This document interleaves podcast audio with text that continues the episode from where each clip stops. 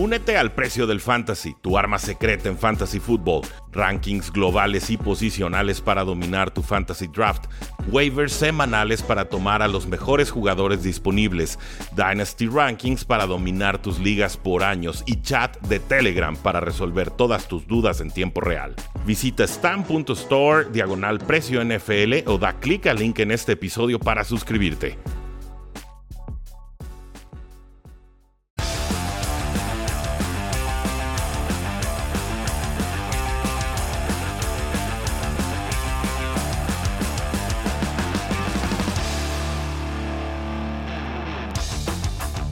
Saludos a todos y bienvenidos a un programa más de Cuarta y Gol, donde la NFL no termina y nosotros tampoco. Yo soy Rudy Jacinto, me encuentran en Twitter como arroba NFL y aunque usted no lo crea, el Atlas es campeón.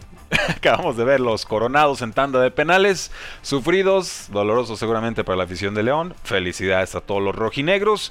Eh, por respeto a lo que era la final de la Liga MX y la atención, por supuesto, que el público mexicano tenía depositada en ella, decidimos aplazar algunos minutos nuestro resumen de la National Football League.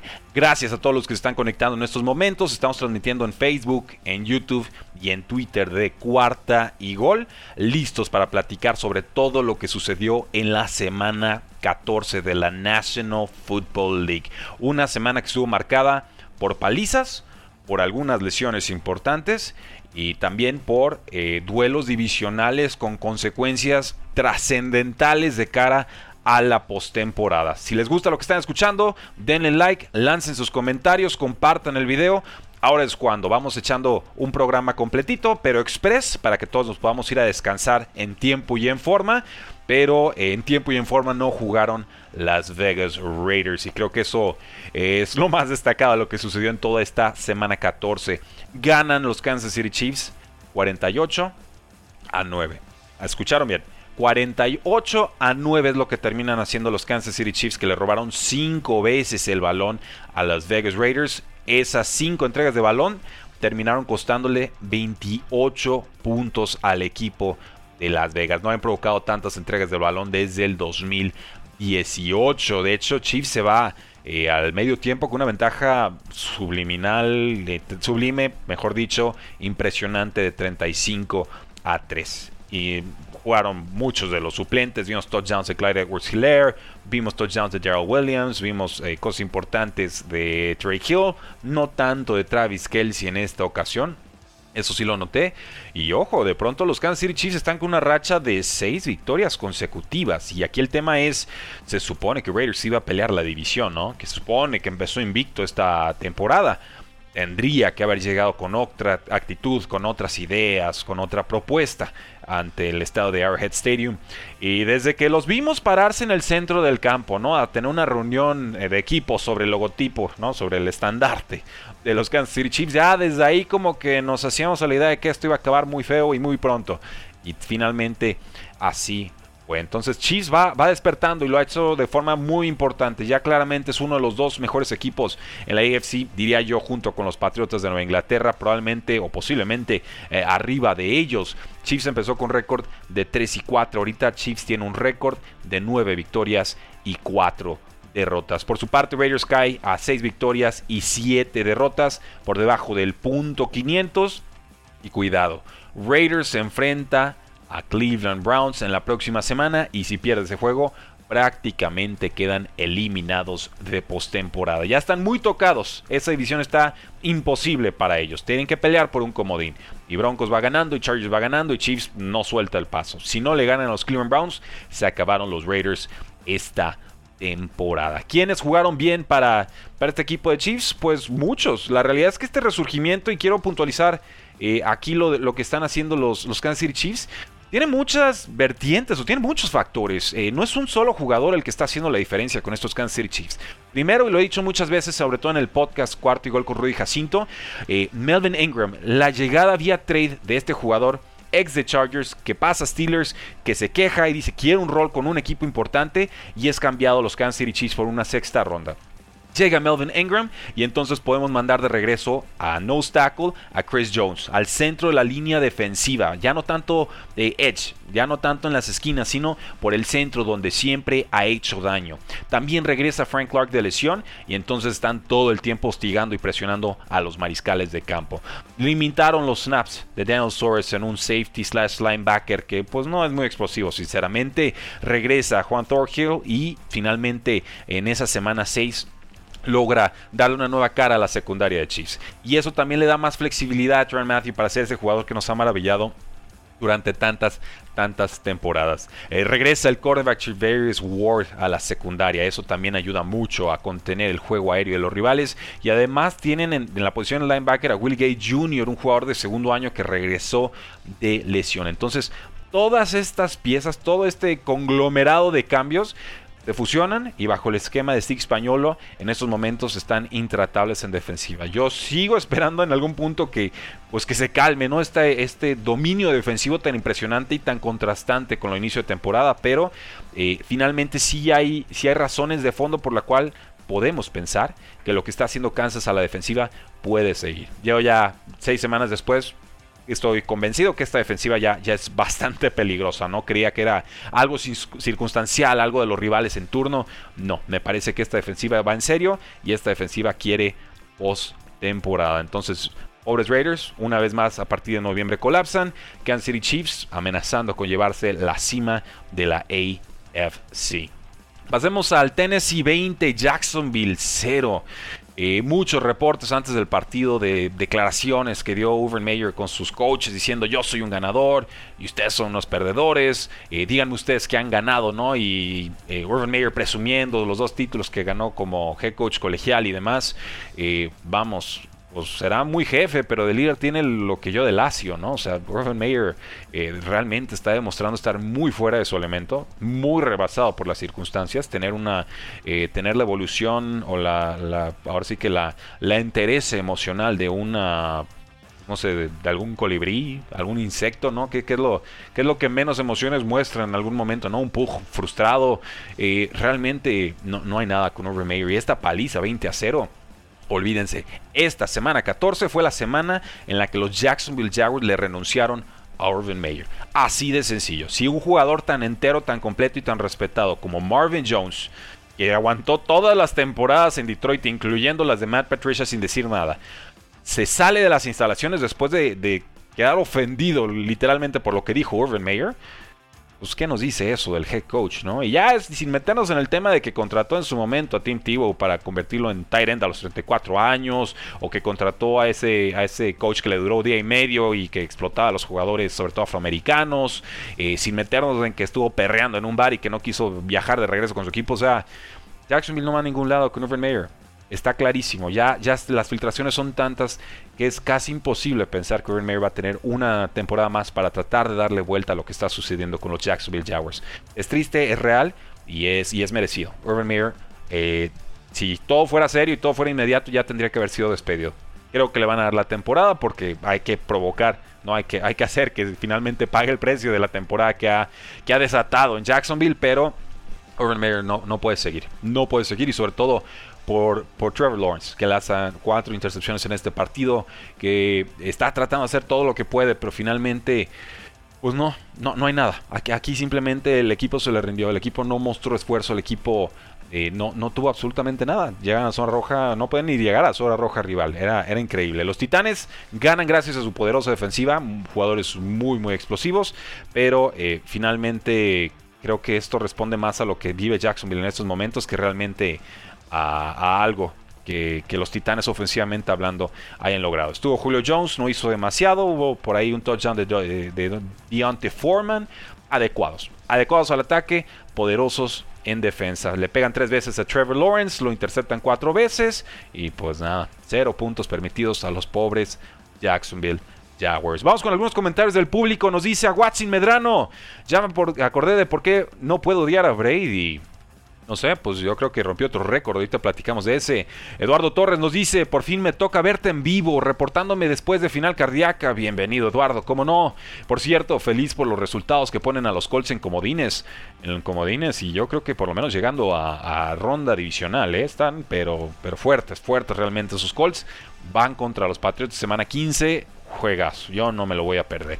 Hoy los colibríes son hermosos, no los compares con alguien como Urban Meyer, dice Gabriel Talavera. Sí, los, colibríes son hermosos, definitivamente. Yo creo que eh, la madurez emocional de una cucaracha quizás hubiera sido más adecuado para, para lo de Urban Meyer, que le faltó el respeto a todo lo que se movía en la institución. Realmente eh, cualquier, cualquier indicio de respeto como persona que podamos tener hacia Urban Meyer, yo creo que esta semana quedó ya eh, prácticamente borrada. ¿no? Y lo chistoso es que tiene un libro sobre liderazgo que seguramente vendió muchas, muchas ediciones, pero eh, pues obviamente no, no lo aplica nada, pero nada bien. Eh, Romario, el, el nos dice, ganaron los Packers, Go Pack Go, así es, bien jugado Packers, como no, ahorita hablamos de ese Sunday Night Football y ¿Se va a permitir a Urban Meyer seguir dañando a los jugadores? No, no se puede permitir. La franquicia merece mucho más. Hicieron un experimento, era válido. Muchos expresamos todas las dudas del mundo cuando se hizo. Le dimos el beneficio de la duda porque finalmente sí había tenido éxito en colegial. Pero ya nos queda claro. Urban Meyer de líder tiene lo que yo de Lazio. Pasamos a los Santos 30, Jets 9. Nuevamente problemas con Zach Wilson, no completó ni el 46% de sus pases. Ahora sí que quedó muy evidenciado por lo que propusieron en defensiva los Santos de Nuevo Orleans. Y esto, pues es triste porque la semana pasada habíamos visto algo un tanto... Eh, pues prometedor, diría yo, realmente eh, con, con, Zach Wilson. Un poquito mejorado hasta cierto punto, pero eh, pues bueno, un partido malo, tantos, eh, un partido bueno, tantos malos. Eh, esta es la tónica de Zach Wilson esta temporada y no va a cambiar en semana 14. Eso lo, tengo muy claro. Cada que llegaban a zona roja no podían producir. Visitaron tres veces esa, esa posición. Tres veces se fueron sin touchdown. Y además si hablamos de terceras oportunidades, convirtieron solamente tres 14. O sea, ni movían las cadenas ni anotaban de a 6 cuando llegaban a zona roja rival. Eh, así es, es prácticamente imposible ganarle a un equipo de Santos que recuperó a Alvin Camara, que no jugaba desde el 7 de noviembre, y que Camara, bueno, explotó para 145 yardas y un touchdown, 120 de ellas por tierra. Alvin Kamara empieza a producir de forma importante. Eso le da más espacios también a Tyson Hill, que jugó eh, de forma más que adecuada. 15 de 21 pases completados, 175 yardas, 73 yardas por tierra y 2 touchdowns en 11 acarreos. Entonces, esta formulita le puede alcanzar a los Santos para ganarle a rivales de media tabla para abajo. Media tabla para arriba, creo que, Saints nos ha demostrado que, que no hay mucho que hacer ahí. Pero bueno, se confirma una paliza. Santos 30, Jets 9.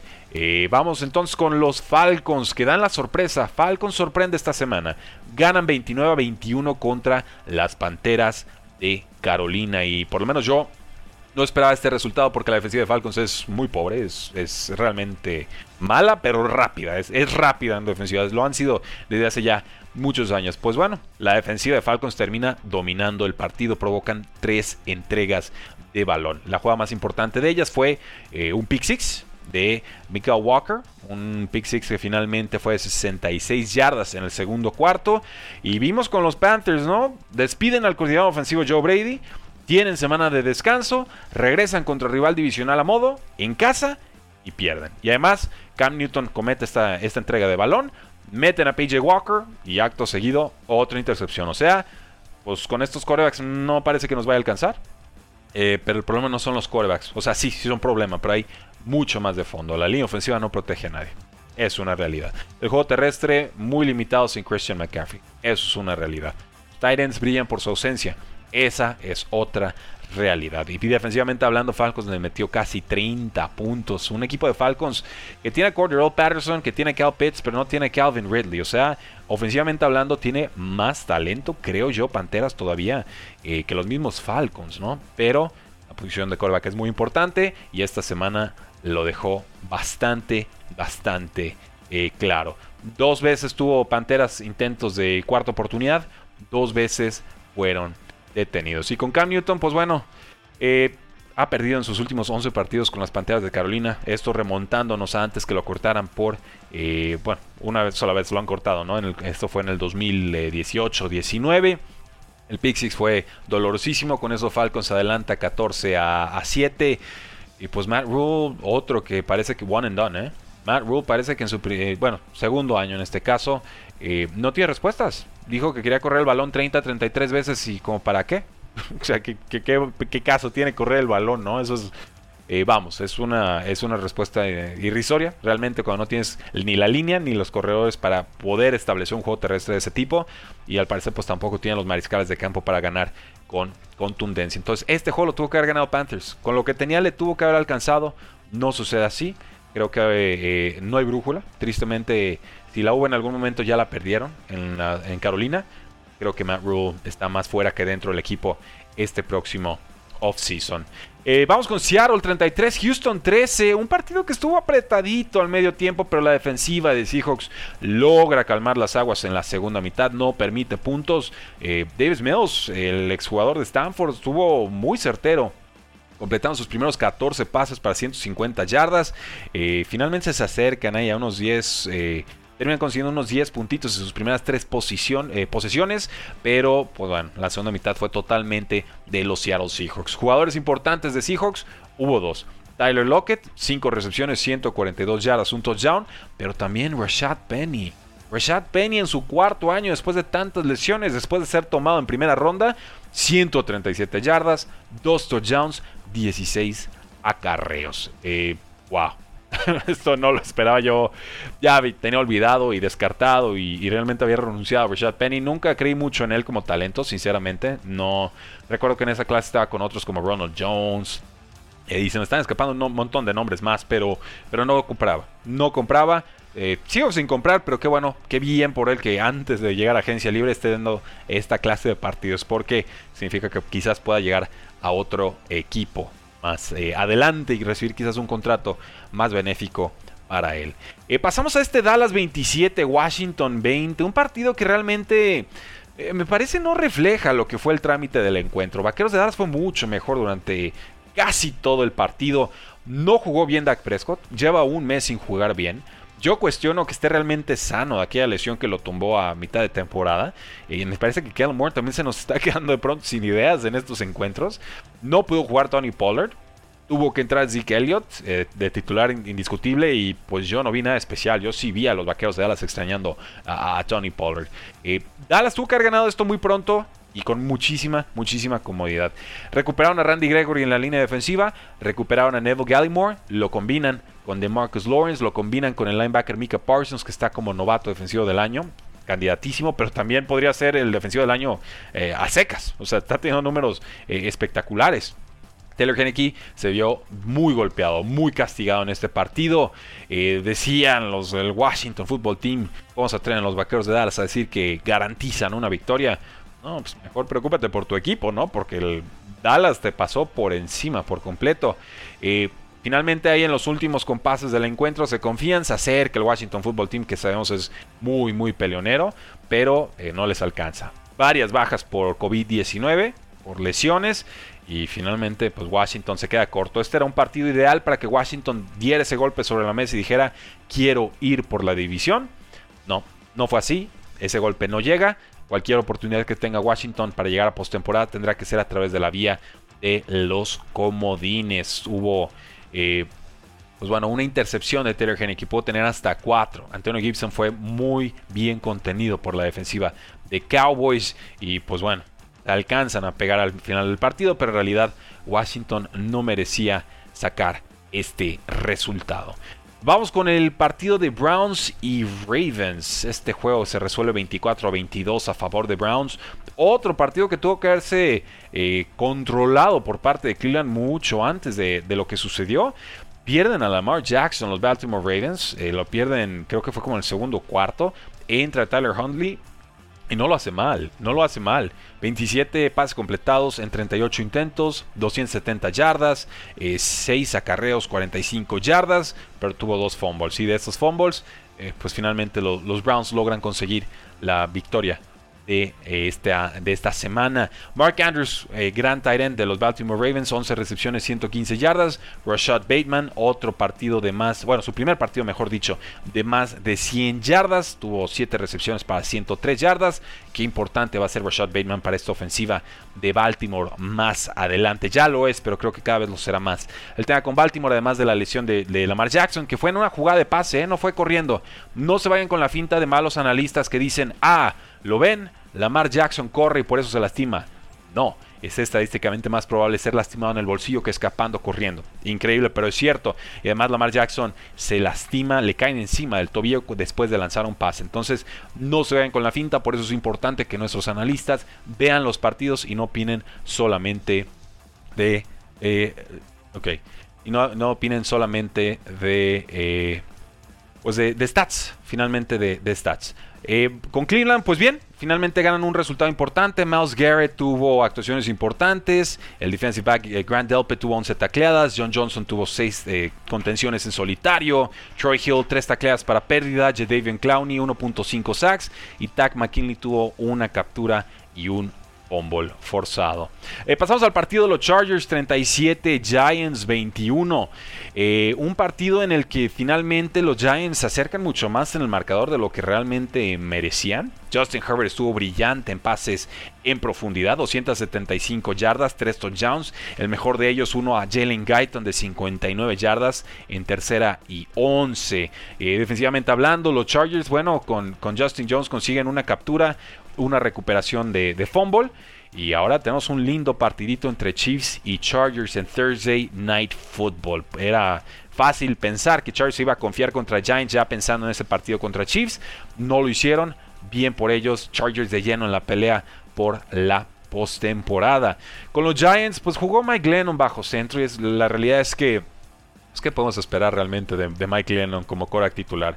Eh, los Giants en defensa detienen en mitad de sus oportunidades. Tuvieron 7 de 14 en eh, jugadas detenidas en tercera oportunidad.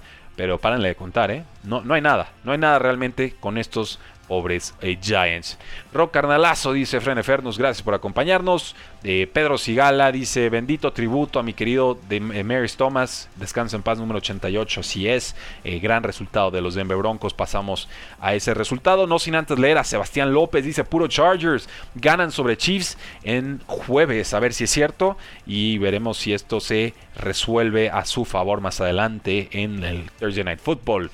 Broncos gana 38 a 10 a los Detroit Lions. Eh, los Lions eh, peleando, ¿no? Con ganas de hacer algo al medio tiempo, pero la ofensiva no hizo nada en la segunda mitad, como ya nos tienen acostumbrados en muchos partidos. Eh, los Lions finalmente una segunda mitad desastrosa, tuvieron la pelota cinco veces, no hicieron absolutamente nada con ellos. Esas cinco posiciones terminaron en fumble, en dos cuartas oportunidades no conseguidas, no exitosas, en una intercepción y en básicamente poner rodilla al suelo porque ya no había nada que hacer. Les corrió Broncos a placer. Melvin Gordon tuvo 111 yardas y 2 touchdowns. Javante Williams 73 yardas y un touchdown.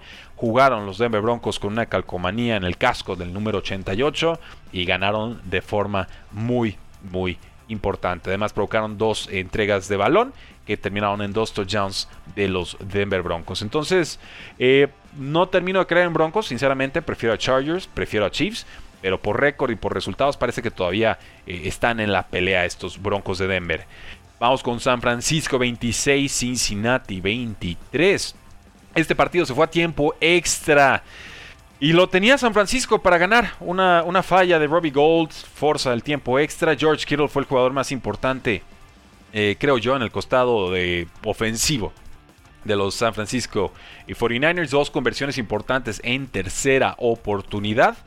Eh, una de ellas, incluso para darle esa oportunidad a Robbie Gold que termina eh, fallando. Brandon Ayuk tuvo el touchdown de la victoria. Eh, Nick Bosa tuvo una buena captura en tiempo extra en tercer y tres que obliga a los Cincinnati Bengals, pues bueno, a, perder, literal.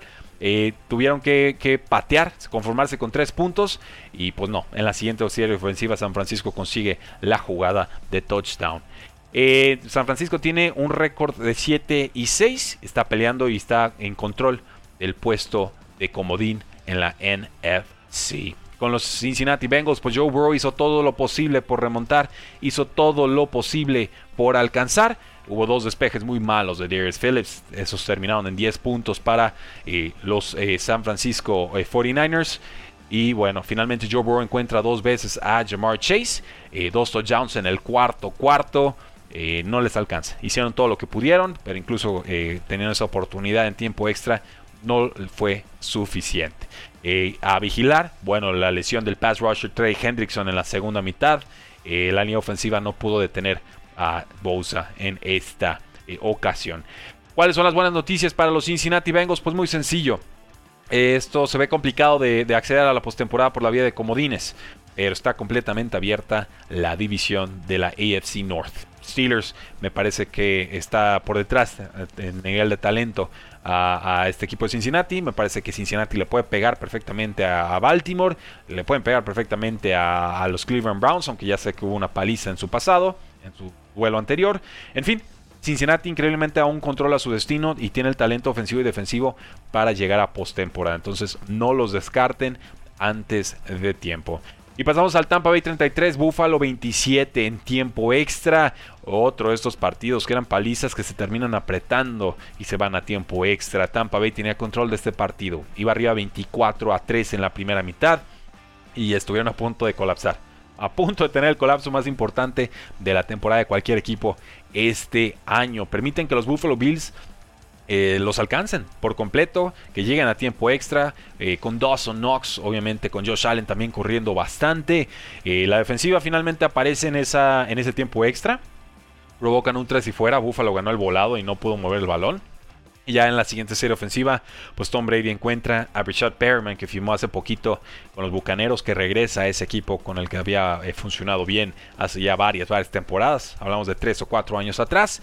Y, vaya, vaya que, que Bucaneros celebra, pero no puede estar tranquilo porque este colapso defensivo, sobre todo, eh, casi les cuesta un resultado muy importante. Tampa Bay todavía está peleando por la cima del NFC. Perder contra los Buffalo Bills hubiera sido un golpe dolorosísimo.